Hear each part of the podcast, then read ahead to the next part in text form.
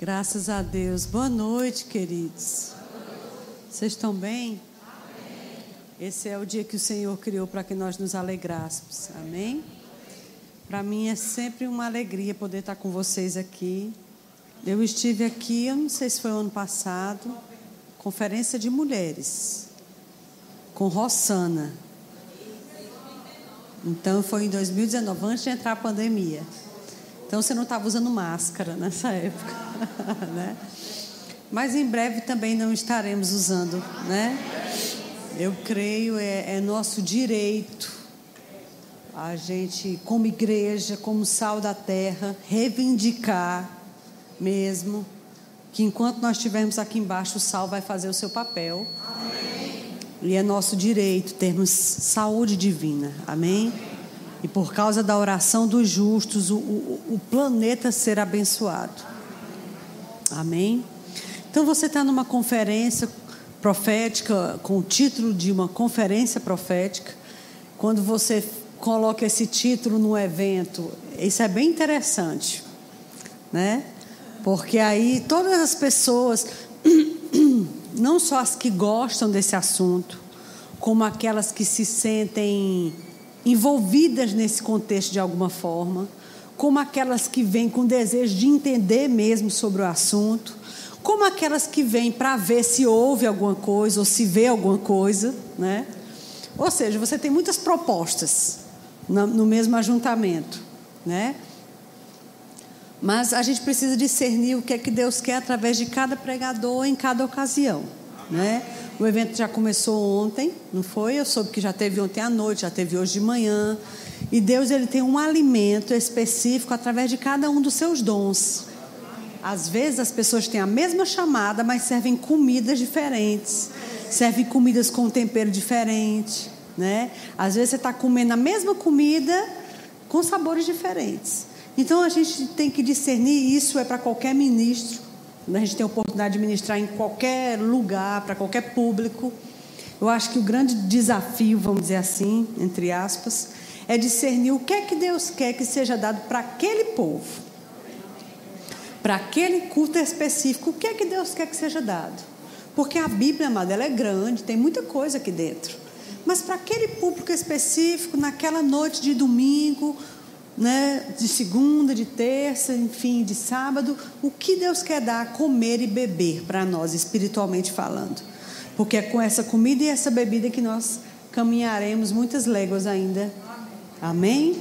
E como a gente está numa conferência profética, é um tema que eu gosto demais, né? Gosto porque me diz respeito mesmo, né? E eu acho que eu vou começar por aí, tá bom? E aí a gente vai conversando. Eu tenho amanhã também, né? E na terça-feira João vem me buscar. E aí Juliana, quando ela falou comigo, na verdade ela gostaria que tivesse podido vir os dois, mas como João uh, faz parte da diretoria do Ministério Verbo da Vida, ele, uh, Guto, ele deseja que a diretoria esteja presente no acampamento. É o primeiro evento da igreja sede lá em Campina e ele queria que dentro do possível, eles tivessem pelo menos a maioria do evento. João pregou lá hoje de manhã e ele vem me buscar na terça-feira. E aí eu disse, Ju, ele só pode vir se for para me buscar na terça-feira. Ele disse, pronto, depois se ele puder ministrar à noite. Então você vai ter um pastor falando sobre o profético na terça-feira à noite. Que isso é muito importante. Amém? É muito importante. Porque é muito interessante você ver as várias óticas que as pessoas têm de uma mesma coisa. Então, você que está na, na, frente desse púlpito, você tem uma ótica dele. Mas eu que estou atrás dele, eu vejo ele de outra forma. Só que se trata do mesmo púlpito. Né? Então, como é que o pastor vê o profético? Como é que uma ovelha vê o profético? Como é que o mestre vê o profético? Você está entendendo? Como é que Deus vê o profético? né? O que, que a palavra diz sobre o profético? Então a gente vai começar por aí, amém? Então, eu vou começar falando de mim mesma, da minha humilde experiência. Quando eu ainda era solteira, eu lembro que a líder de mocidade da minha igreja, não era Verbo da Vida, era uma igreja chamada Igreja Evangélica da Fé, lá em Fortaleza. Foi lá que eu me converti, eu sou cearense. Eu lembro que a líder de mocidade da minha, da minha igreja me chamou para ministrar no, no sábado. Foi a primeira vez que eu preguei na minha vida no culto dos jovens. Preguei sobre Pedro, eu lembro demais, gosto demais dessa mensagem, porque eu gosto muito de Pedro. E no final, essa líder de mocidade me procurou, ela disse: Você sabia que você tem chamada? Eu disse: Não, eu nem sei o que é isso. E aí eu lembro que quem me discipulou me explicou sobre isso. A líder de mocidade dessa, dessa ocasião era Joanice, que é a nossa missionária lá no Japão. Nós éramos próximas. E aí, quem me discipulou explicou: não, Janaína, chamaram nos cinco dons, é isso, isso isso. Existe essa chamada e essa, né? Pastores, evangelistas, mestres, apóstolos, profetas. E ele me explicou um pouquinho de cada coisa e, e ele disse: você se identifica com o quê? Você acha que ela está falando sobre o quê? Eu disse: olha, eu ensinei. Aí disse: então provavelmente isso. Mas aí uma coisa que ele me disse, eu nunca esqueci. Foi Natan que me discipulou. Ele disse: Jane, quando a gente tem uma chamada, ela vai ser evidenciada e não tem como esconder isso. Isso é como fruto maduro numa árvore. Quando você passa, que está cheio de fruto verde, o fruto ainda verde, não amadurecido, ele se confunde com a folhagem. Então, quando você olha, você pensa assim: nessa árvore não tem nada. Mas quando ele amadurece, ele vai assumir uma cor que não tem como você passar na árvore e não perceber que tem fruto lá. Então, quando a gente tem realmente um dom de Deus para o corpo de Cristo, ele vai ser notado. Aí foi ele a primeira pessoa que me falou sobre aquele versículo que diz que é necessário que os homens nos reconheçam como mensageiros de Deus e dispenseiros dos mistérios divinos. A Bíblia não diz que é uma opção, a Bíblia não diz quem sabe, a Bíblia não diz, ah, seria bom se fosse assim, não, a Bíblia diz que é necessário. Por que, que é necessário que as pessoas nos reconheçam como dispenseiros dos mistérios divinos? Porque esses dons, sejam eles qual forem, é exatamente para essas pessoas. Entende? As pessoas precisam reconhecer, vejo um dom de Deus ali. Entende? Porque o dom é para as pessoas. Então, isso é um dos, dos, dos, dos termômetros para se perceber a chamada. Às vezes as pessoas percebem mais rápido do que você. Mas fica certo de uma coisa: Deus não é Deus de segredo, Deus é Deus de revelação. Amém? Então Deus não pode ter uma coisa com você e não dizer isso a você mesmo. Amém. É óbvio. Amém? Cuidado com esse negócio do Deus de mistério. Porque o mistério que esteve oculto dos séculos dos séculos nos foi revelado agora. É Cristo Jesus. Amém? Então, há sim segredos de Deus, há sim coisas profundas do coração de Deus, e ele precisa ter a liberdade de compartilhar isso com o seu povo, e isso independe do profeta. Amém? Porque perceber Deus, ouvir a voz do Espírito, ser guiado não é coisa de profeta, é coisa de crente. É coisa de filho. Todo filho deve discernir a voz de Deus. Todo filho tem direito de saber sobre o amanhã. Todo filho tem direito de saber um segredo do coração de Deus. Isso é para todo filho. E a gente vai falar um pouco sobre isso nessas duas noites. Eu peço a você que tenha paciência. Se você vir amanhã, você vai ter uma continuidade de onde eu parar hoje. Amém? Porque realmente eu sou mestre. Só que aí mais na frente eu fui descobrir outra coisa. E aí é nessa conversa que eu estou querendo ter com você. Amém? E aí então ele, ele, ele me falou isso, aí eu comecei a pensar sobre isso. Eu lembro que eu orei, eu disse, Senhor, eu tinha 18, eu acho, 18 anos. Eu disse, Senhor, eu nunca ouvi falar sobre isso, estou né? ouvindo isso a primeira vez. Se você tiver realmente algo comigo nessa, nessa linha, então me esclarece. Eu quero entender sobre o assunto. Comecei a estudar realmente sobre o mestre, me identifico. Quando eu comecei a estudar, eu comecei a entender por que, que eu tinha tanta admiração pelos professores em sala de aula quando eu era, quando eu estudava, desde criança. Achava impressionante a professora que ensinava bem, o professor que pegava uma matéria chata e tornava ela boa, agradável. Eu sempre tive aquela, aquela ponte de identidade. Pontes de identidade podem ser sinalizadores de alguma coisa. Você entende? Sabe quando você ouve um determinado ministério e não é só porque você é abençoado pelo que a pessoa está dizendo, porque Deus usa aquela pessoa para você. Nossa, eu gosto muito de ouvir fulano, porque quando fulano prega, Deus sempre fala comigo. Não, a gente não está falando de receber de um dom, de, de ter as suas preferências de pregador, de pregadora. Não é isso que a gente está falando. Eu estou falando de pontes. Eu estou falando de identidade. Você olha determinado tipo de pregação ou de atuação de uma pessoa no espírito e aquilo gera uma ponte entre você e a pessoa. É como se você estivesse se vendo no espelho. Essa, essa identidade pode ser um, um, um, pode ser um sinal de que talvez a chamada daquela pessoa seja a mesma que a sua. Mas a gente vai falando disso depois. Amém? Então eu comecei a crescer em Deus entendendo, sou mestre. Graças a Deus, aí fiz o rema.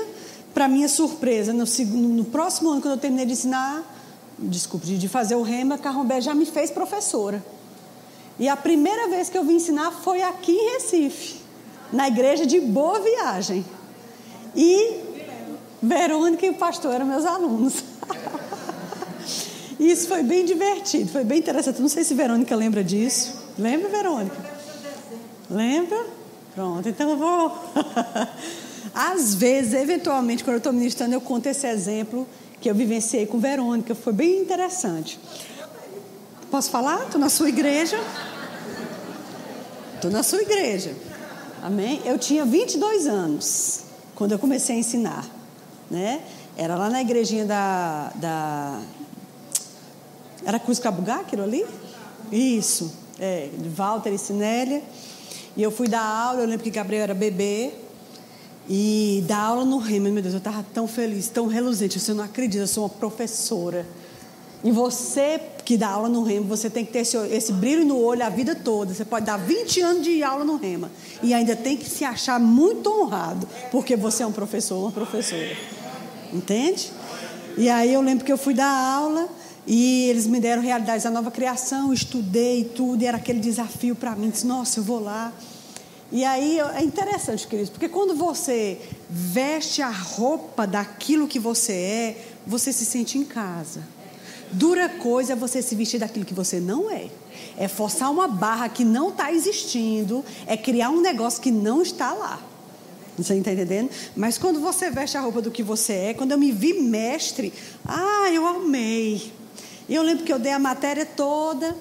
Eu lembro que na primeira dia de aula eu vi os olhares das pessoas, eu fiquei tranquila, dei a minha aulinha aqui. Quando eu terminei de dar a matéria toda, eu chamei, abri um espaço antes da prova, foi depois, para as pessoas testemunharem. Né? Disseram alguma coisa que elas receberam durante aquela matéria. Aí veio Verônica. eu não conhecia ela. Aí veio Verônica, eu achei tão interessante, amados, o coração dela. Nunca esqueci, isso faz o quê? 25 anos. É, é uns, uns 23 anos. E aí ela chegou no microfone e disse: Irmãos, eu quero confessar uma coisa para vocês e eu quero mesmo dizer, quero que todo mundo saiba. E eu disse: Aí eu disse: Vixe, meu Deus, o que será que ela vai dizer? Você conhece sua pastora, então você sabe, né? Que ela, ela é assim. Quero confessar uma coisa, quero que todos saibam Olha, eu estou com meu coração aqui. Ela disse, e aí ela disse: Eu estava sentada quando começou a matéria, e quando apresentaram, vamos agora, a, a, a professora que vem de Campina Grande vai estar na realidade da cria, nova criação, Janaína Albuquerque. Quando ela entrou, eu olhei e eu disse comigo mesmo, ou eu disse para meu marido, não lembro, eu disse assim: Não tinha um adulto em Campina Grande, não, tiveram que mandar uma criança. Olha que interessante. Aí ela disse, mas aí, irmãos, eu guardei ela em meu coração. Eu disse, amém, amém, eu vou, vou. Aí o testemunho dela era exatamente esse. Eu estou aqui, irmãos, ela dizendo, né? Eu estou aqui arrasada, porque Deus me surpreendeu através de uma menina. E aí ela disse, aí ah, eu quero dizer para você, Janaína, falou para mim várias coisas e ainda profetizou, né? Eu...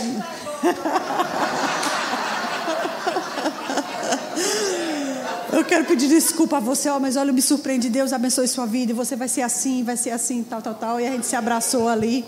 E desde aquele dia eu fiquei com aquele, aquele olhar, né? Sobre, sobre Verônica, sobre a vida dela. Vi os filhos dela crescer eventualmente quando eu vim aqui, vi, vi Juju, vi o rapaz, né? Conheço essa igreja aqui de muito tempo, né? Mas é interessante, queridos, como você não pode subestimar pequenos começos, né? E eu acho bonito e louvável você, ela, porque ela poderia ter vivido essa experiência e ter ficado com ela mesma. Ela poderia também ter vivido a experiência e ter me procurado sozinha no final da aula. Estava bom também. Mas ela preferiu fazer daquela experiência um ensinamento para todo mundo na sala de aula. Mesmo que isso expusesse né, o pensamento que ela teve no começo. Mas, gente, muita gente tem todo tipo de pensamento e ninguém nunca vai saber porque a pessoa não fala. Entendeu? Às vezes a pessoa está pregando e tem alguém pensando assim: ah, você está pregando, mas eu sei o que você fez no verão passado. Né? Eu sei, irmãos, ó, fica tranquilo. Porque o interessante é que Deus, quando Ele levanta a sua chamada, Ele levanta para abençoar o corpo, independente de qualquer coisa. Se você pegar aquele livro do irmão Riga, Crescendo Espiritualmente, livro base para a vida cristã, livro de cabeceira, você vai ver que um dos, dos critérios do maduro espiritual é perceber aonde Deus está agindo. É sempre conseguir detectar onde Deus está falando. Seja através de uma pessoa madura de 50 anos de crente ou de um novo convertido que nasceu agora. Ou às vezes através de um ímpio. Né? Então, assim, realmente eu, eu nunca esqueci essa experiência com, com Verônica, e aquilo me fortaleceu. Eu tomei aquele gás, e aí eu sempre pensei sobre isso, sou mestre. E aí toda vez que eu me encontrava com Herênio, Herênio é uma figura única, um ícone na história. um ícone na história do verbo da vida, né? Amo demais. Quem ah, eu amo demais, né? Homem de Deus. E ele sempre me perguntava: "Qual é a sua chamada?" Aí eu dizia: "Eu sou mestre, Herendes." Tem certeza? Eu disse: "Tenho." Aí ele disse: "Mas só isso?" Eu disse: "Bom, eu sei que eu sou mestre." E eu era bem chata com isso, porque eu não queria que ninguém ficasse inventando nada na minha, né? E aí, e realmente fluir nesse, fluo, né, nesse dom. E aí, então, chegou a época das conferências de mulheres, eu comecei as conferências. Fiz quatro, cinco conferências de mulheres. Aí, então, o Senhor falou comigo para passar para a Silvia, chamei ela lá no gabinete. Falei que ia passar a conferência para ela, eu lembro demais. Ela disse: Não, pelo amor de Deus, e agora? Como é que vai ser? Vai dar tudo certo, eu vou te ajudar, vou estar com você, se você precisar de ajuda. E aí nós tivemos a primeira conferência que Silvia ficou à frente realizando. E aí ela chamou, eu lembro demais, ela chamou naquela época é, Adriana de Simon, Zuleide de Aracaju e Vânia de Raimundo, Salvador. E eu lembro que eu estava lá no culto, né? E aí Vânia foi ministrar. E na primeira noite que Vânia foi ministrar, ela já bateu o olho em cima de mim e ela me chamou. Aí disse: Você, minha amada, vem cá. Eu saí de casa já sabendo que eu ia falar para você. Aí eu fiquei, né? Disse, vem aqui. Aí ela me colocou aqui na frente dela. Aí ela começou. Eu te chamei como profetiza para o corpo de Cristo e você vai falar. Aí ela começou a falar aquilo para mim e eu não percebi. Eu comecei a andar para trás. E ela falando em cima de mim e eu andando para trás até que eu me virei e saí correndo. E fui-me embora. Aí, quando eu estava já saindo do ambiente, uma, uma me segurou no corredor e Vânia disse: traga ela de volta. Aí a diaconisa me virou e me empurrou de volta para a Vânia. E eu saí lá empurrada, aí lá foi, ela me botou na frente de Vânia de novo, ela continuou, e você não fuja não, porque vai ser assim, vai ser assim, assim, assim. Foi bem interessante. Agora, o interessante, queridos, é que esse virar de costas e começar a fugir do que ela estava falando foi uma reação inconsciente daquilo que eu realmente já estava fazendo quando eu pensava sobre esse assunto do profético na minha vida. Porque eu. Aí depois, depois desse episódio é que eu vim entender por que, que eu corri daquele jeito. Porque, na verdade, na minha experiência eu tinha visto tanta coisa estranha, e tanta meninice, e tanta carnalidade, né? No, no meio, que eu, eu disse: nunca eu quero agir dessa forma aqui, eu quero fazer isso aqui, eu quero. Entende? Na verdade, esse também é o motivo pelo qual muitos profetas se escondem nas suas cavernas, nos seus buracos, né? nos seus subsolos, porque eles têm medo. Porque eles às vezes viram muitos erros e acham que vão repetir as mesmas coisas. E a gente tem que entender, querido, que o Ministério Verbo da Vida ele está fazendo 30 anos desde que ele começou lá.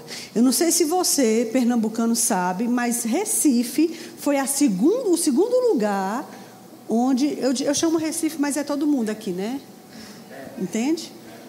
Pernambuco foi o, o primeiro estado onde a gente fundou uma igreja Verbo da Vida.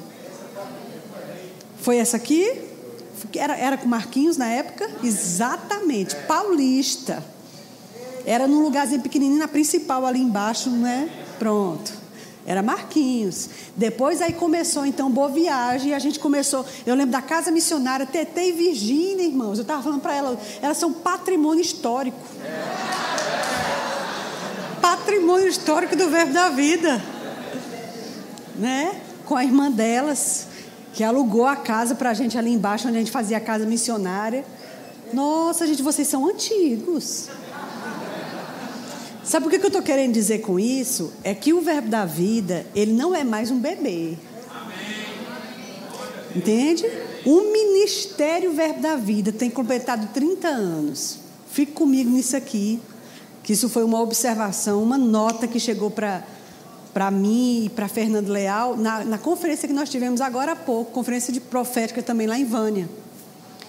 Fernando Leal disse que ele recebeu uma nota eu vou já voltar para a história, tá bom? Ele disse que ele recebeu uma nota quando no aniversário da igreja de 30 anos, de que a gente estava chegando nessa idade da maturidade. Jesus começou o ministério dele com 30 anos. Você ouve falar de Jesus com 12 anos, quando ele era adolescente, lá, né, que ficou lá na cidade ensinando aos doutores e no templo depois você não vê mais falar de Jesus. Aí Jesus reaparece para ser batizado por João e dá início ao ministério dele com 30 anos. Por que não com 20? Por que não com 18, que é maioridade? Porque 30 é a, a maturidade física, emocional e psicológica do ser humano, fisicamente falando. Você está entendendo? 30 anos, você é homem feito. Ou 30 anos você é mulher feita. O que tinha que amadurecer em você, amadureceu fisicamente, entendeu? Foi tudo construído. E Jesus começou na plenitude da sua forma física, intelectual, 30 anos. O Ministério Verbo da Vida está pronto para começar algumas coisas agora. Só que Jesus, quando ele começou, ele levou três anos ou um pouquinho mais só. E Fernando Leal falava, pelo Espírito, que esses próximos três anos serão anos de muitas realizações dentro das igrejas Verbo da Vida, espalhadas em todo lugar, né? De muitos, ele, fala, ele citou algumas coisas, pessoas que vão, que sempre tentaram construir, a igreja nunca conseguiu, vai começar a construir agora. Prédios que queriam ser comprados já faz anos, vai conseguir adquirir agora. Entendeu? Casas pessoais para os pastores que viviam de aluguel. A gente viveu de aluguel há 26 anos. Faz 26 anos que eu sou casada, aí eu pago para morar no que é dos outros. Mas agora, dentro da pandemia, a gente começou a construir. Depois eu vim descobrir que Darwin também está construindo, sempre viveu de aluguel. Edilson de Lira também está construindo, sempre viveu de aluguel. Eliezer está construindo, também sempre viveu de aluguel. Interessante. Aí agora, na pandemia, quando tudo é contrário. É verdade. Porque Deus gosta de fazer de propósito, para confundir aquele que sabe alguma coisa. Não é interessante? Então, assim, o Ministério Verbo da Vida ele está numa, ele tá numa maturidade. E as primeiras igrejas fundadas estão nesse mesmo tempo de fundação. E nisso, Recife está desse, desse, especialmente paulista. Você entende? Então, assim, eu quero que você entenda o que está acontecendo. Nós não somos mais bebês, embora vão nascer gente, sempre vai nascer gente de novo dentro das igrejas. E tem que nascer mesmo, porque a gente está aqui é para produzir, claro. Se o povo parar de nascer de novo, a gente perdeu nossa, nossa, nossa função na terra. Mas, quem é antigo, você tem muito tempo. Então, se espera de nós um nível de acerto mais alto. Se espera de nós um nível de conhecimento mais alto, de andar na revelação que a gente já tem, de forma mais forte. Estão comigo? Isso é muito, muito importante, muito sério. E eu percebo realmente, queridos, que tem algumas coisas que vão começar a acontecer. Então a gente tem que entender que o profético, quando ele começou, ele estava amadurecendo, ele estava crescendo. Mas agora a gente já tem muito tempo. E a gente não pode mais olhar para os tropeços, porque todo mundo, amado, tropeçou, todo mundo estava crescendo. Não tinha o bom. Você está entendendo? Como ainda assim está todo mundo crescendo. Entendeu? Todo mundo acha, por exemplo, João é o super pastor João Roberto, pastor de pastores, com certeza. Mas eu sou a esposa, tive de dentro e sei as debilidades pastorais que o grande pastor João teve, porque todo mundo tem. Você está comigo? Mesmo assim, todos nós estamos perseguindo a perfeição. E estamos correndo na nossa carreira para alcançar o alvo. Não tem ninguém pronto. Mas também, amados, nos antigos não tem mais ninguém criança, não. Isso requer de nós agora um nível de acerto diferenciado. Então, sobre o profético, não tenha medo mais do profético. Não tenha medo de errar, não tenha medo de fazer a coisa errada, não tenha medo. A gente está levantando uma leva de gente amadurecida, que apanhou também. Né? Nós temos profetas antigos. Vocês estão comigo? A gente tem profetas antigos, e não só homens, mulheres, amados, que tem estrada, que errou, que falou besteira, que foi corrigido, que apanhou, que bateu também. E, e que, que, tem outro, outra cabeça agora, é outro tempo. Vocês têm um grande profeta dentro do Recife. Humberto. Profeta respeitado. Que está na estrada. Você está entendendo? Está na estrada sem deslizes. Isso é muito importante. Então, assim, e, e, a gente tem muita gente nessa estrada. Então, fica tranquilo, não corre como eu corri, amém? A primeira coisa que a gente tem que entender é o seguinte: qualquer dom que você tem, independente dos cinco ou dos nove, todo dom só funciona na minha vida e na sua quando eu reconheço ele batendo na minha porta, eu abro a porta e digo: Dom, eu reconheço você. Eu cumprimento você. Muito prazer. Pode entrar. Eu quero trabalhar com você, eu quero aceitar você, eu não quero mais fugir de você, eu não quero mais ficar batendo a porta na sua cara, eu não quero mais negar você, eu não quero ficar virando o rosto para você. Eu preciso dizer sim para você. Diga sim para a sua chamada. Está comigo? Diga sim para a sua chamada. Ame ela, convide ela, dê os braços a ela. Ela vai forjar a pessoa que você é, ou a pessoa que você vai ser. Porque a chamada e a gente, amada, é, se confunde, às vezes é uma coisa só. É muito interessante. João, ele é tão pastor, tão pastor, que eu já não sei mais o que é João e o que é o pastor. Às vezes a gente estava em casa e ele dizia assim: Ei, eu quero meu marido. O pastor João ficou na igreja, agora eu quero meu marido. E ele ria. Porque lá ele estava botando em disciplina um, aí esse aqui eh, ensinando como é que vai construir não sei o quê, e esse outro aqui, vamos dividir aqui os departamentos. Eu disse: Ei, amigo, Aqui é Gabriel, Bia e Bebel, aqui é só a gente mesmo. Interessante, porque é o coração pastoral, é a identidade de cada chamada. Tudo bem? Amém. Depois desse episódio, nessa conferência, eu fiquei pensando de que, Senhor, e agora? E aí eu lembro que eu, na época eu ainda sentei com o Guto, contei para ele, assim, queria um conselho, inclusive de alguém que não fosse especificamente profeta. E aí ele conversou, ele disse, Jane, qualquer manifestação tem que casar e bater bem com o seu coração. Você teve alguma resistência a isso ou isso caiu bem para você? Disse, não, caiu. Disse, pronto. Então comecei a andar nisso. Eu te aconselho a você começar a estudar sobre o assunto. Aí eu realmente comecei a estudar e disse sim para isso, abri essa porta e, e, e, fiz as pazes né? com, essa, com isso e deixei isso entrar. Amém? Estão comigo? Aí deixa eu te dizer, uh, para que as pessoas possam reconhecer o nosso dom, isso parte do nosso próprio reconhecimento a esse dom. Tá bem? Agora deixa eu te dizer uma coisa, queridos. Uh, a Bíblia diz lá em Efésios que Deus estabeleceu uns. Sabe o que é uns? Pouco mais do que um. Uns é pouco mais do que um. Isso significa que, chamada nos cinco dons ministeriais, só tem uns na igreja.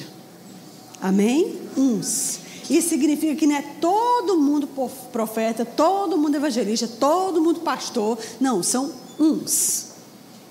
Ok? E o motivo dos cinco dons ministeriais existirem é, é expressamente, uh, Deus deixa muito claro, é expressamente para o corpo de Cristo. É para a edificação do corpo de Cristo, até que todos cheguemos à maturidade, à estatura perfeita de Cristo.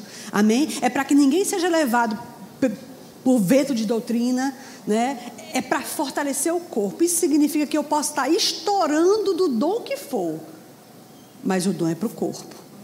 Você já ouviu falar de gente que pregou cura a vida toda, mas precisou que alguém orasse por ele porque ele morreu doente? É interessante isso. Por quê? Porque o dom ele é primeiramente para o corpo. Quando você precisa, você precisa crer por você mesmo. Mas o seu dom é para o povo. Até porque isso me faz depender de, do dom de outra pessoa para me ajudar. E isso não é o que nos faz corpo, depender uns dos outros. Ninguém é independente aqui. Amém? Ok? Pronto. Aí você pode dizer assim, Janaína, uma coisa que você falou no seu testemunho que eu não entendi. Você não era mestre, aí por que, que agora tu virou isso? Não, eu não virei nada. Não, então quer dizer que Deus te deu uma chamada, depois Deus te deu outra? Não. Então diga logo o que foi que aconteceu. o que aconteceu, queridos, é que as chamadas ministeriais nos cinco dons, elas vêm do ventre. Amém? Paulo disse que isso vem do ventre. Então quer dizer que o indivíduo nasce com a chamada. Janaína, então quer dizer que tem muita gente lá no mundo morta espiritualmente, que ainda não nasceu de novo, que tem chamada? Sim, com certeza. É possível que algum desses professores que você esteja assistindo, né, nas suas escolas, na faculdade de vocês, é possível que um ou outro tenha chamada de mestre. E é possível, amado, que esses videntes e médiums, um ou outro, seja profeta. Você entende? É possível, amado, eu vou, ainda, ainda, digo mais, aquele, aquele rapaz, aquele, aquele homem, Carlinhos Brown, aquele cara tem uma chamada de Torá. Ele precisa nascer de novo e descobrir a chamada. Porque como ele é rápido em ser gentil, em ajudar, em levantar, em socorrer, você está entendendo? Janaína, não fala disso aqui não. Ei, os famosos são gente. Os famosos precisam nascer de novo, como qualquer um de nós. Os famosos precisam nascer de novo. Tenha compaixão deles. Amém? Porque o inferno está tá com sede deles. Então, assim, realmente, gente, tem muita gente com chamada ministerial que está aí perdido no mundo.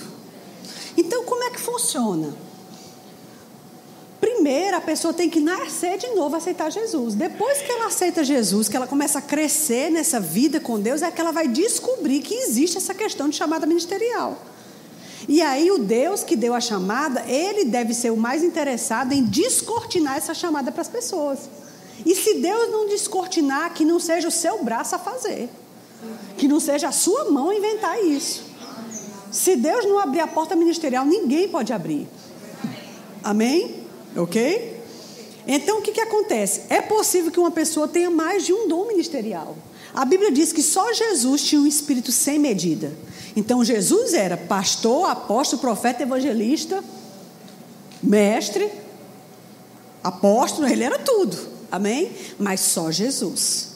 Nós podemos ter duas chamadas, três chamadas. Paulo era profeta, mestre e apóstolo. Você entende? Então o que acontece? Às vezes você nasce de novo e Deus apresenta primeiro uma chamada a você. E você anda com aquela chamada por um tempo. Mas mais da frente, na sua maturidade, Deus te apresenta uma segunda. Se houver uma segunda para a sua vida. E pode ser que mais na frente Deus lhe apresente uma terceira. Não tem problema ter três dons ministeriais numa mesma pessoa, embora isso é mais raro.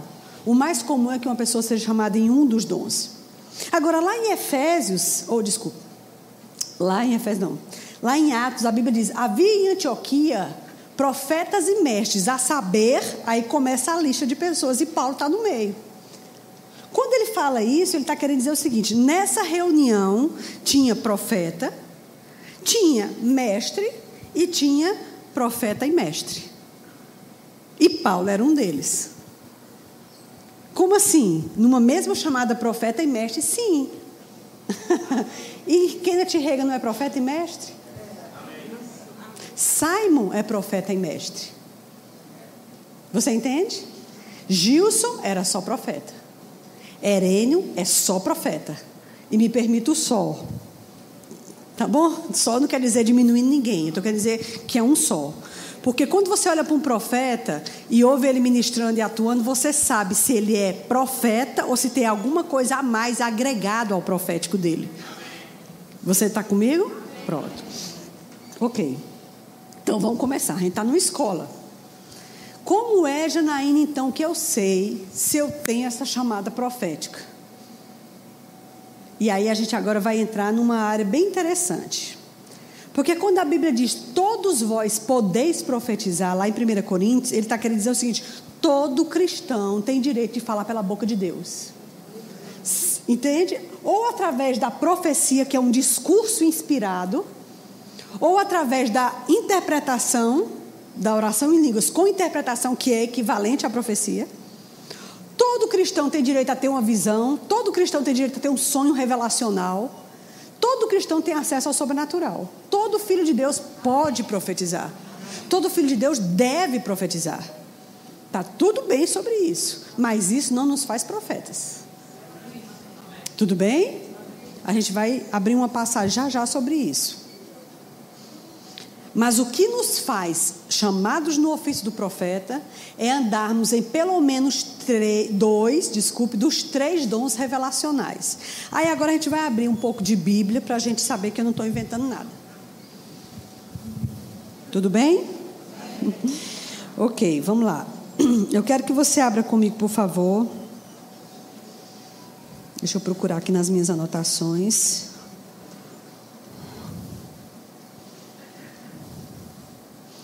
Lá em. Aonde, meu Deus? 1 Coríntios. 12.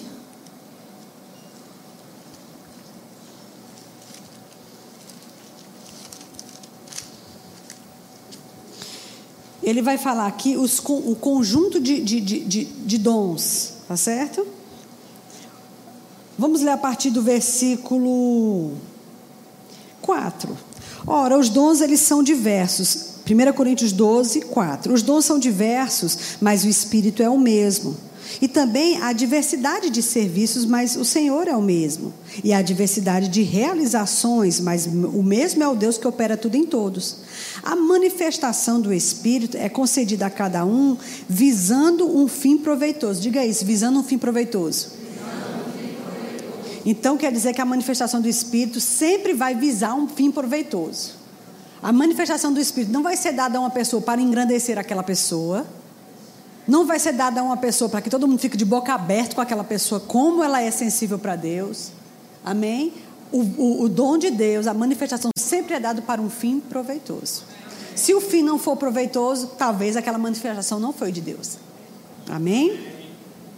Porque a um é dada pelo Espírito, palavra de sabedoria, e a outra, segundo o mesmo Espírito, palavra de conhecimento. Palavra de sabedoria e palavra de conhecimento está dentro da primeira categoria de dons, que são os dons, palavra de conhecimento e palavra de revelacionais. A palavra de conhecimento, ela vai sempre trazer o passado ou o presente. A palavra de sabedoria vai sempre trazer o futuro. Ok? Ele vai falar aqui três categorias de dons, onde tem três dons dentro de cada categoria. E a primeira categoria que ele fala são os dons de revelação, os dons revelacionais. Dentro dos dons revelacionais nós temos palavra de sabedoria que fala sobre o futuro, palavra de conhecimento que fala sobre o presente e o passado. Aí agora ele pula para outra categoria. Ao mesmo espírito pelo mesmo Espírito é dado a um a fé. Agora ele entra nos dons de poder.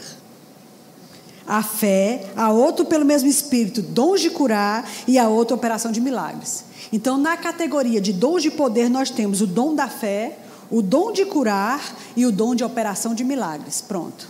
Essa é a, a próxima categoria. E aí ele continua dizendo: e a outro, profecia.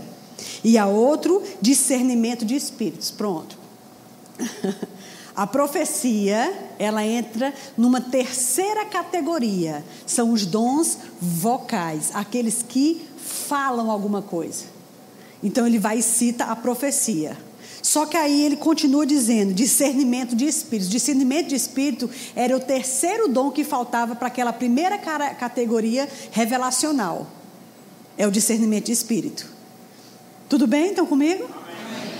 Vamos continuar a leitura, depois a gente fecha. Há outro discernimento de espírito. E há um variedade de línguas e há outra capacidade de interpretá-las. Mas um só é o mesmo espírito que realiza todas as coisas, distribuindo como lhe apraz. Diga como lhe apraz. Então é, é para ser agradável para quem essa distribuição? Ao, é, ao Espírito que está distribuindo. Não é para o pastor, não é para o Ministério Verbo da Vida, não é para a escola de ministros, muito menos para você mesmo. Deus distribui esses dons como lhe apraz, ou seja, como apraz a Ele. Amém? A cada indivíduo separadamente. Então, recapitulando, nós temos aqui três categorias. Dons revelacionais, palavra de conhecimento, palavra de sabedoria e aquele que ficou lá mais na frente que é discernimento de espíritos. Esses são os dons de revelação. Dons de poder, fé, operação de milagres, dons de curar. Dons vocais, aqueles que falam alguma coisa, profecia, línguas e interpretação, são os dons que falam. Janaíne, o profeta vai atuar onde aí? Principalmente nos dons revelacionais. Então, para eu saber que eu sou chamada no, no dom, no, no ofício do profeta, no ofício do profeta, eu tenho que andar com consistência em pelo menos dois desses três dons revelacionais. Ou eu tenho que ter constantemente palavra de conhecimento e discernimento de espíritos, ou eu tenho que ter constantemente palavra de conhecimento e palavra de sabedoria, ou eu tenho que ter constantemente palavra de sabedoria e discernimento de espírito. Alguma coisa dessas, duas dessas três coisas precisa acontecer comigo constantemente. Janaíne, e os dons revelacionais? Desculpa, os dons vocais, aqueles que falam. O profeta age diretamente nos dons vocais. Porque os dons vocais não são profecia, línguas e interpretação? É, é o domínio mesmo do profeta.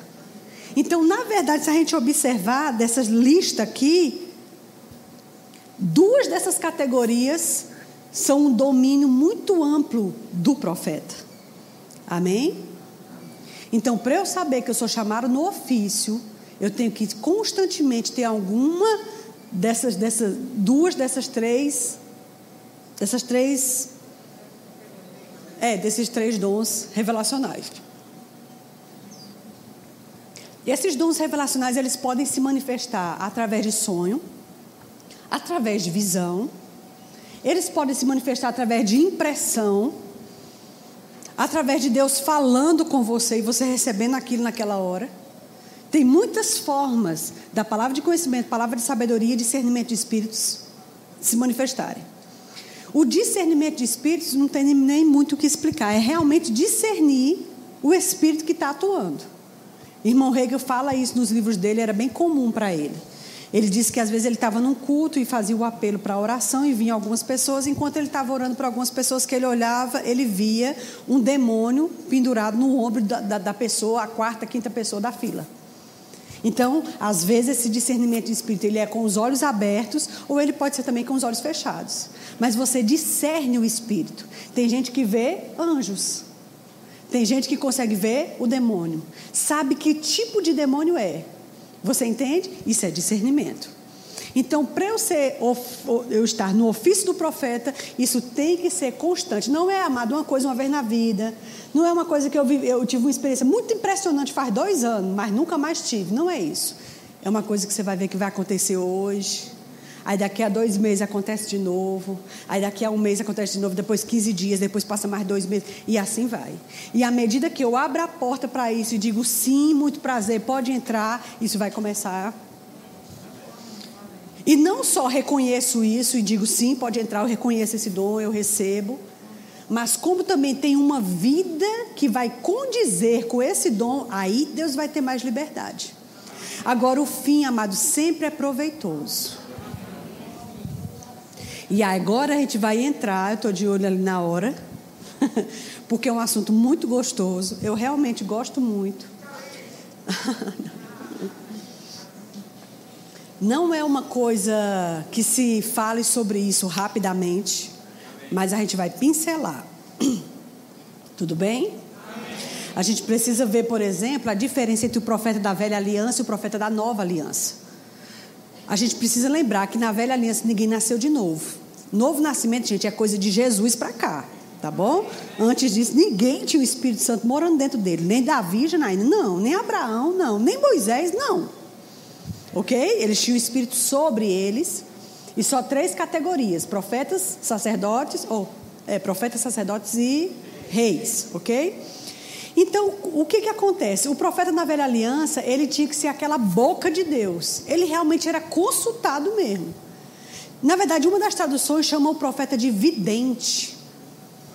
Quando os reis iam para as batalhas, eles iam conversar com o profeta para saber se deveria ir para aquela batalha, se Deus ia dar um bom fim àquela batalha. Entende? Você vê, por exemplo, que Saul perdeu as jumentas do pai dele e procurou um profeta para o profeta dizer onde é que estavam as jumentas. Então, assim, eles realmente eles eram aquele termômetro de Deus na terra. Por quê? Porque ninguém tinha o Espírito Santo para poder ser guiado. O profeta da nova aliança, ele tem uma roupagem totalmente diferente. Ele vai somar com os outros quatro dons para trazer o crescimento de Deus à igreja. Então, qual é o papel exato, Janaína, do profeta? Ele vai exortar, consolar e edificar o corpo ele vai trazer alguma coisa revelacional que você e eu já temos alguma nota daquilo dentro de nós. A gente pode não ter toda a clareza sobre aquilo. Por exemplo, alguém chega para você, e, e, usado pelo Senhor, e diz: Esse que eu te digo, vou te levar para a África e você vai pregar para aquele povo. Se você nunca recebeu nenhuma nota disso do seu coração, aquilo é totalmente novo, é melhor pegar aquela profecia e guardar numa gaveta. Não é para jogar no lixo, não, é para guardar na prateleira. Você está entendendo? Porque geralmente a profecia ela vem confirmar uma coisa que você já sabe. Você pode não saber com todas as letras, mas aquela impressão. Janaína, é por isso que toda vez que eu assistia documentários sobre a África, meu coração ardia. É por isso que eu gosto da, das músicas, dos ritmos deles. É por isso que eu tenho tanta compaixão daquelas crianças passando fome. Ah, eu sabia, tinha uma coisa, pronto. Você entende? Estão comigo? Agora, não é só o fato de gostar e ter identidade para aquele país, é algo que vai além daquilo. A profecia, amada, ela vem confirmar uma coisa que você já sabe. Tudo bem? Então, isso significa que o profeta hoje não é mais a única boca de Deus na terra. Na verdade, todo cristão tem o Espírito Santo e pode saber por si mesmo o que deve fazer.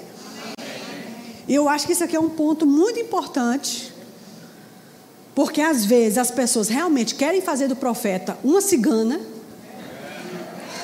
uma cartomante, um cara que bota os búzios, um pai de santo. Você está entendendo? Cuidado com isso. Eu ensinei na, na, Angola, só fui lá uma vez, né? Ensinei lá anos, bastante anos atrás. E realmente a, a África, ela, ela é cercada sobre ela é cercada dos sobrenaturais.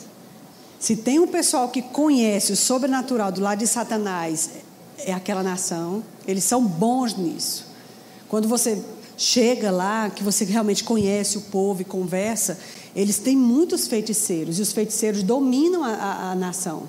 E eles ditam a, as, as regras mesmo, e eles fazem coisas sobrenaturais. Não é negocinho raso que a gente vê aqui dentro do Brasil, não. Entendeu? É coisa pesada, é coisa profunda. E aí eu lembro que esse tipo de comportamento deixa o povo dominado, entendeu? Deixa o povo sujeito. E eu dei aula, estava dando vida de louvor.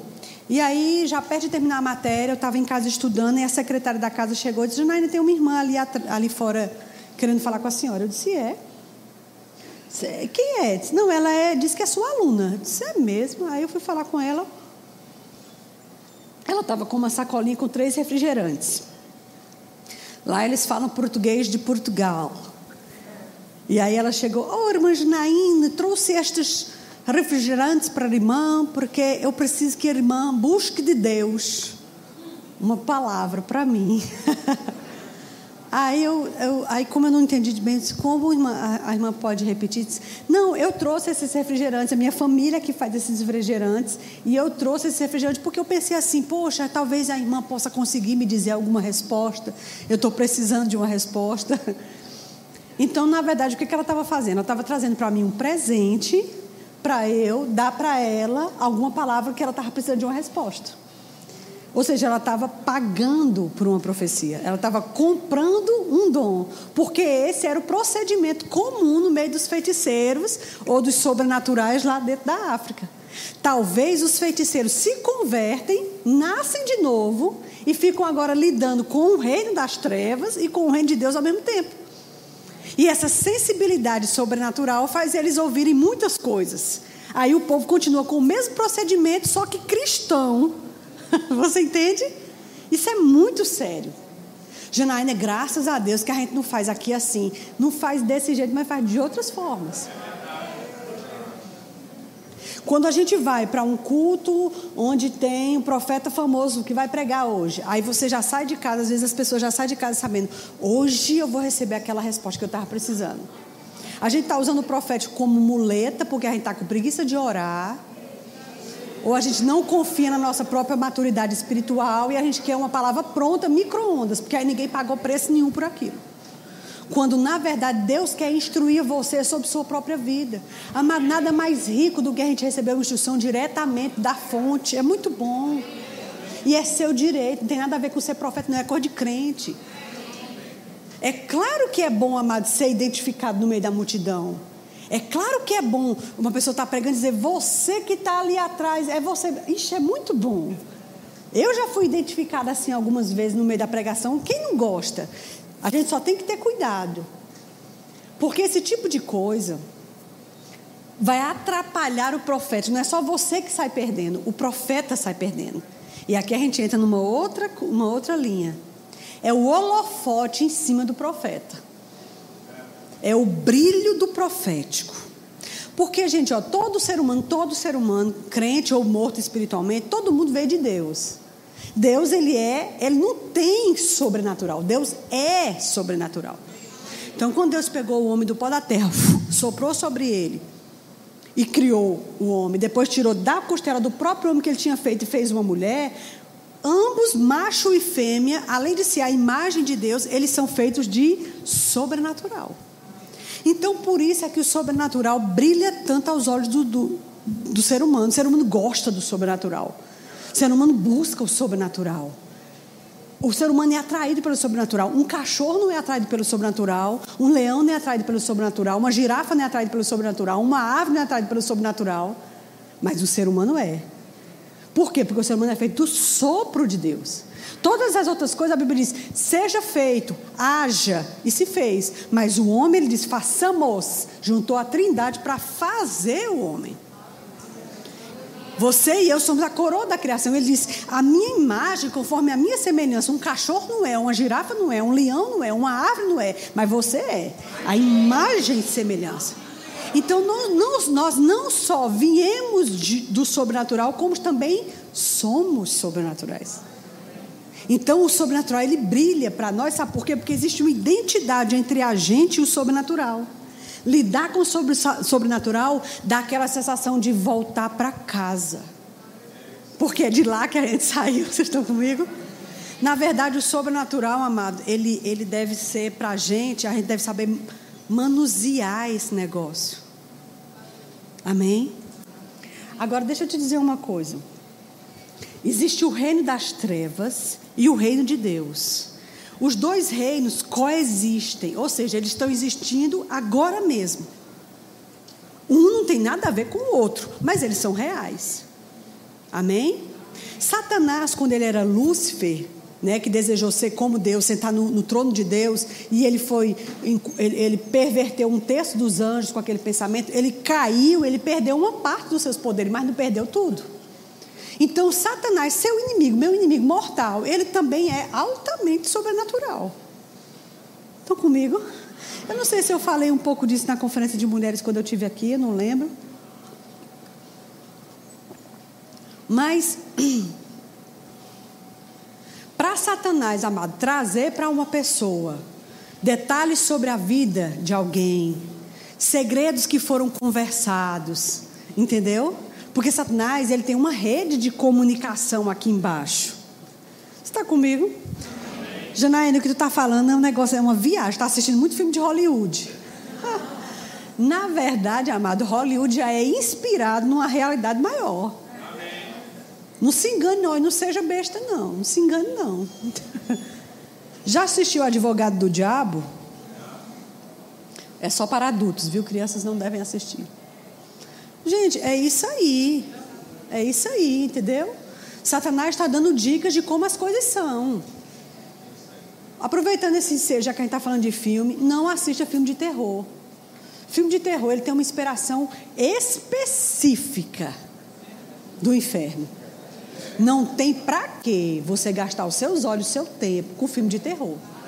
Já não é porque eu gosto desse friozinho na barriga que dá. Ai, eu acho. Tão... Não, não, não, não. Você quer um frio na barriga? Vá, amado, para um, uma montanha russa.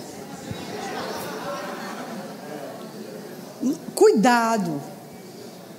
Todo, o mundo todo está debaixo de uma inspiração. Tem inspiração de Satanás que é com contra-gota, mas tem outras que é um cano desse tamanho assim. E filme de, de, de, de terror, o cano é largo, não é com contra-gota que ele bota, não. Ele faz um filme inspirado, na verdade, até deixando claras as cores do inferno mesmo. É por isso que quando você assiste, tem uma sensação de que uma coisa entrou dentro de casa. Pois é, meu filho. Pois não abra não sua porta, não. Amém? Mantenha ela fechada, mantenha ela lacrada. Amém? E não é só essa categoria de filme, não, amada. A gente está com essa invenção agora de série, é uma série atrás da outra, é uma série atrás da outra. Aí maratona a série, porque não pode atrasar a série. Aí às vezes você tem uma série até interessante, mas dentro da série, quando você começa a assistir lá para o quarto, quinto, oitavo capítulo, começa um relacionamento homossexual, começa uma cena de sexo picante que não deveria estar tá ali. Um adultério picante que não deveria estar tá ali. Estão comigo? Aí a gente está assistindo, eu fico, eu, Janaína, eu, eu, tá bom? Eu fico condenada, amado, se eu passar duas ou três horas assistindo um bom filme, quando eu não passo duas ou três horas. Se eu não passar duas ou três horas na minha vida orando e meditando na palavra, por que, que eu vou passar duas ou três horas? Você entende? Assim, eu acho muito delicado, sabe? Especialmente quem tem foco, quem tem responsabilidade na chamada dos segundos ministeriais. Tem coisa que nem dá para a gente. É isso que Paulo estava dizendo. Todas as coisas me são lícitas, mas dentro do lícito ainda não é tudo que me convém. Dentro do lícito ainda não é tudo que eu posso. Porque eu tenho um foco. Amém? Pronto, então a gente, voltando, a gente está falando sobre reino das trevas e reino de Deus. Eu vou terminar daqui a pouco para dar continuidade amanhã. Tá bom? Então, assim, não sub, a Bíblia diz: não subestime os seus ardis. Você não está lidando com uma pessoa idiota, você não está lidando com uma pessoa bestalhada. Uma pessoa não, um espírito. Satanás não é idiota. Fazer uh, uh, uh, cópias, imitação, trazer a voz da pessoa. Por que, que você acha, amado, que uma, um casal que sempre quis um bebê, sempre quis uma filhinha, aí tem a filhinha, coisa mais linda, aí agora a menina adoece, morre de câncer, o casal fica arrasado, aí vão para um médium. Aí o médium senta e fala com a voz da menina, escreve com a letra da menina, faz o desenhozinho da casinha e do solzinho, igualzinho que a menina fazia, e conta coisas que só a mamãe e a filhinha viveram. Aí aquela família agora, claro, se converte ao espiritismo e nunca mais vai deixar de servir aquilo ali, porque é a forma que ela tem de encontrar a filha novamente. Só que a filha não está aqui. Deus é muito claro, quem foi, foi, acabou, não volta mais aqui. Quando Deus instituiu as leis para o povo no, no, de Moisés, o povo de Moisés não, é o povo de Moisés, ele disse: ninguém no, no, no, no, meio do meu arraial vai invocar espíritos dos mortos, nem vai atrás de bruxaria, nem de necromância, nem vai mexer com quem já foi. Isso é abominação ao Senhor. Ele falou isso muito claramente. E isso não mudou só porque a gente entrou no Novo Testamento. Amém, querido? Janaína, então quem é que está falando ali? É um demônio. Mas não é porque é muito parecido. Gente, fazer essa imitação aqui é a coisa mais besta do mundo para Satanás. É claro que ele pode fazer isso. E isso tem convencido muita gente. Existe programas de. Eu, eu, eu vi uma vez um programa chamado Hollywood Medium.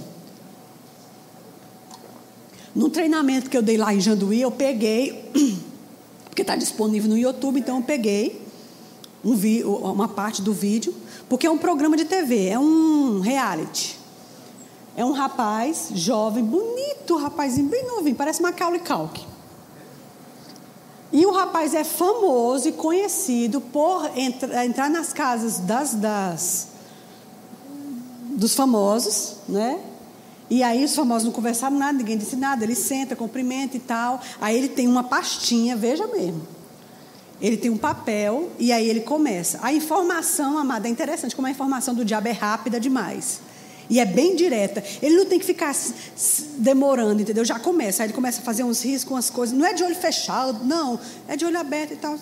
Eu estou vendo aqui. Ah, um cachorrinho marrom da raça tal, tal, tal. Quer dizer alguma coisa? Aí começa. Isso era o cachorro do pai da fulana que morreu. Ah, eu estou vendo aqui, ele, ele gostava muito desse tipo de música assim, assim. Aí ele começa a discernir toda a vida daquele familiar que morreu. Aí ele começa a discernir uma falta de perdão que tinha entre eles e por isso a pessoa ficou arrasada, porque a pessoa morreu sem eles poderem fazer as pazes. Aí a personalidade lá, né, o, o, o famoso, começa a chorar e ali, pronto, já ganhou ele, entendeu? Não, e o mais interessante da história, gente, é que o rapaz, ele acha que está sendo usado por Deus. Ele acha que ele é um dom para a humanidade. Ele acha que ele está fazendo bem, porque se você tinha um parente, morreu e, e você queria dizer alguma coisa para ele, ou ele morreu e não disse alguma coisa para você, eu sou esse canal entre você e ele. Eu estou fazendo bem. Estão comigo? Gente, não tem espírito de morto aqui embaixo, não tem alma penada aqui embaixo, não tem gente que está aqui vagando a alma dele vagando para ele poder depois ir para o céu ou para o inferno. Não existe purgatório, não existe isso. Quem foi para lá, foi para lá. Se, é, se morreu sem Jesus, está guardado para o seu julgamento. Se morreu com Jesus, está guardado para a vida eterna. Amém? Mas aqui só temos almas vivas. e colocadas dentro de corpos vivos.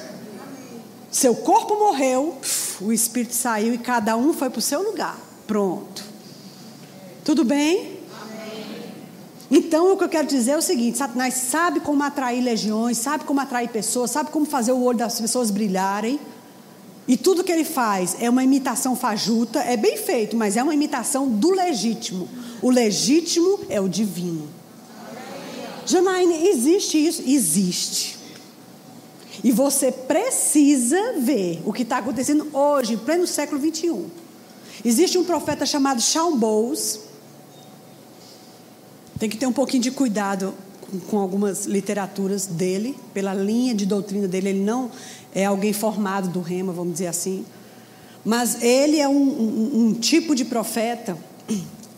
Quem me apresentou os livros dele foi Brad Fluke. E ele disse: Você lê, talvez você vai ter algumas ressalvas, mas eu queria que você. Eu pedi, né, um livro, uma indicação a ele, ele me indicou. Charles Bowles, ele tem uns 40 e poucos anos, 45, alguma coisa assim, jovem, né? E ele é um profeta evangelístico, porque ele faz umas cruzadas dentro de, de uns de uns estádios e quando ele está orando em casa, sobre, se consagrando sobre aquele momento, sobre o que ele vai falar, sobre a pregação que ele vai fazer, Deus começa a dar a ele detalhes que, inclusive, ele não entende naquele momento. Então, ele anota no tablet. Ele começa a dar datas, uma sequência de números, um monte de nome de gente, e ele começa a anotar aquilo. E quando ele chega, que ele terminou de pregar, né, de ensinar, de pregar, aí ele começa.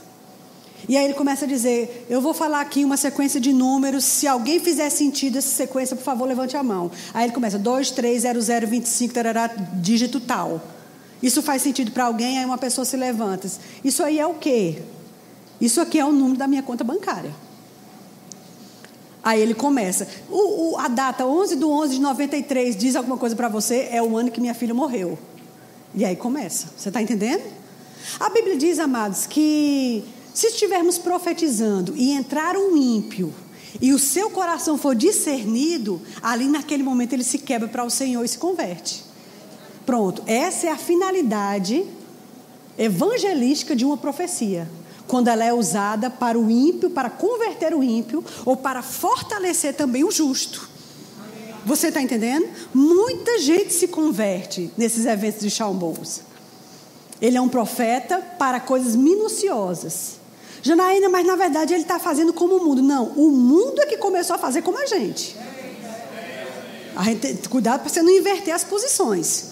Não é porque é muito parecido. Não, a proposta de Satanás era exatamente essa: fazer uma coisa que ficasse parecida com a nossa para que a gente ficasse confundido. Uma coisa é agir pelo Espírito de Satanás, outra coisa é agir pelo Espírito de Deus. Amém, queridos? Estão comigo? Agora, dentro disso, existem outras ramificações. A gente vai falar amanhã. É possível, Janaína, um crente nascido de novo, cheio de Espírito Santo, se abrir para um espírito de engano? Sim.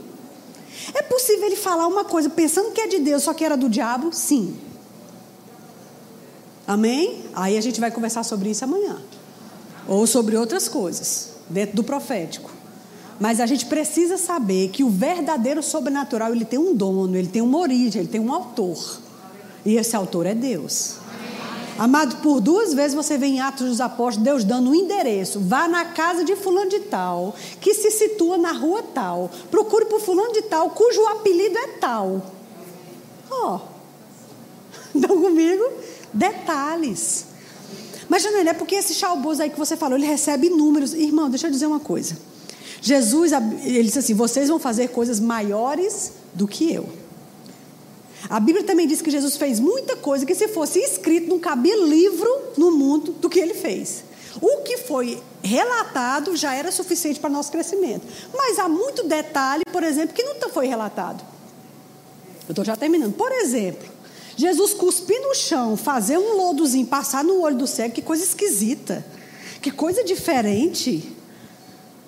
Pois é, é porque esse tipo de cura foi relatado. E os outros tipos, que não foi, que a gente não sabe. Aí hoje você vê uma pessoa, tá com, vou orar pelo seu estômago, só que, aí dá um murro no estômago e diz, menina, tá vendo que Deus não faria isso? Eu sei lá se Jesus não fez e não foi relatado.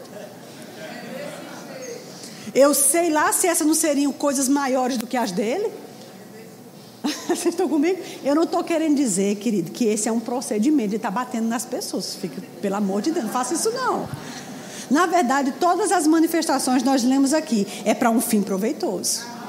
Outra coisa, sempre vai passar pelo crivo do respeito. Deus respeita as pessoas. Sempre vai passar pelo crivo da decência e da ordem.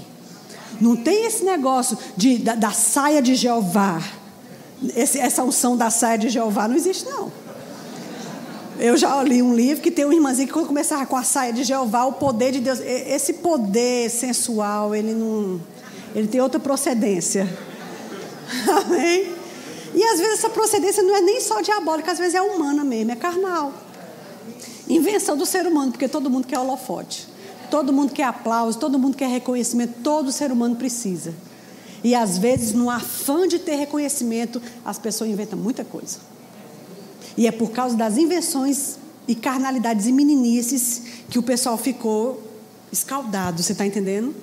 E todo mundo ficou com o pé atrás, com, esse, essas cores da igreja, os crentes, eles são tudo aluados, é um pessoal, aí o pessoal fica atrás. Mas nós estamos entrando num tempo em que a gente vai ter a legitimidade da manifestação de Deus in, inquestionável.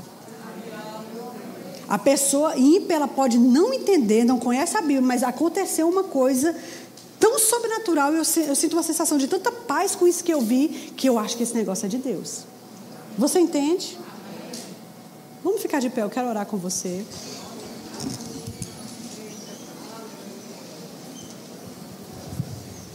Graças a Deus. Amanhã a gente conversa mais. Amém. Eu vou abrir, eu, eu prometo que amanhã eu abro mais passagens para reforçar coisas. Mas eu acredito, querido, que se você está aqui hoje à noite, se você está aqui nesse evento desde ontem, né? Você não veio em vão. Há muitos de nós que talvez Deus quer esclarecer você. Às vezes Deus quer confirmar você. Às vezes Deus quer que você olhe no espelho e enxergue coisas que você não estava vendo. Amém? Porque num evento como esse, quem cria o evento tem uma proposta Né? Por exemplo, vocês vão ter um evento de liderança. Pronto, a, a, proposta, a comida e a bebida que você vai comer naquele evento é sobre liderança. Mas a comida e a bebida deste evento é outra comida. Então, se você veio do, comer da mesa que Deus tem proposto esses dias, é porque você tem fome do que tem nessa mesa. E isso aqui vai te ajudar e vai te ensinar. Amém? Porque a gente precisa ter aqui um centro, nem um extremo, nem o um outro. A gente precisa andar no meio. A gente precisa colocar aqui um norte, colocar uma base bíblica da palavra para a gente não andar em loucuras, não andar em coisas inventadas, não andar em vaidades. Amém? Mas andar naquilo que é legítimo. Porque aquilo que é legítimo, amado, todo mundo se dobra. Ao que é legítimo, todo o coração humano acaba se dobrando. Amém? Vamos orar? Senhor, nós queremos nos colocar diante de você hoje à noite. Nós temos tanta coisa que a gente quer aprender, que a gente precisa conhecer. Nosso coração tem sede, tem fome. Nós realmente, Pai, nos abrimos para as tuas verdades. Queremos que a tua palavra nos convença. Não o discurso de pessoa alguma, mas a tua palavra. E, e a tua palavra diz que o Espírito que habita dentro de nós, ele dá testemunho da verdade. Então, aquilo que qualquer pessoa está pregando no púlpito tem que testificar dentro de nós, mesmo que a gente não tenha lido ainda aquela passagem. Mesmo que a gente não saiba onde aquilo está na Bíblia, mas há um testemunho de paz sobre aquilo que está sendo depositado sobre a mesa. Porque você dá testemunho, Senhor, da verdade.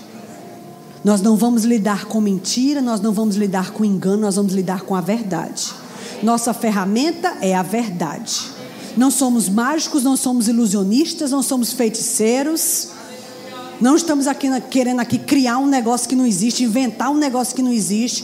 Queremos andar naquilo que é legítimo.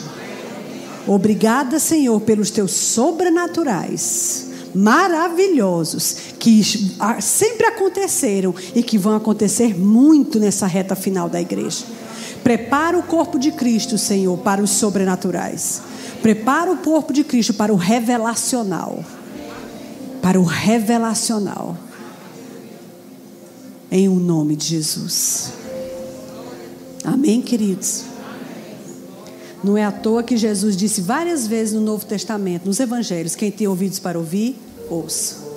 Aí você pega as sete cartas de Apocalipse e o final das sete cartas, independente do conteúdo, sempre termina assim: quem tem ouvidos, ouça o que igreja, o Espírito diz às igrejas. Sempre foi uma questão de ouvir Deus. Ouça Deus, ouça o seu coração. Amém? Graças a Deus. Deus abençoe sua vida. Pode sentar. Porventura existe alguém no nosso meio que nunca aceitou Jesus? Janaína, eu caí nessa conferência de profética de paraquedas. Não sei nem, sei nem o que, que se trata. Eu, eu vim. Pronto, se você veio, então tem algo que Deus quer fazer com você. Você precisa conscientemente dizer: Eu quero Deus. Não tem esse negócio, não. Quando eu nasci, quando eu era bebê, meu pai já me consagrou a Deus, minha mãe já me consagrou. Não, você era um bebê, você não sabia o que estava fazendo. Foi muito importante sua mãe e seu pai ter feito isso. Mas você precisa ter consciência. Se existe alguém hoje à noite que de conscientemente quer entregar a sua vida a Jesus, essa é uma boa hora para fazer isso. Tem alguém?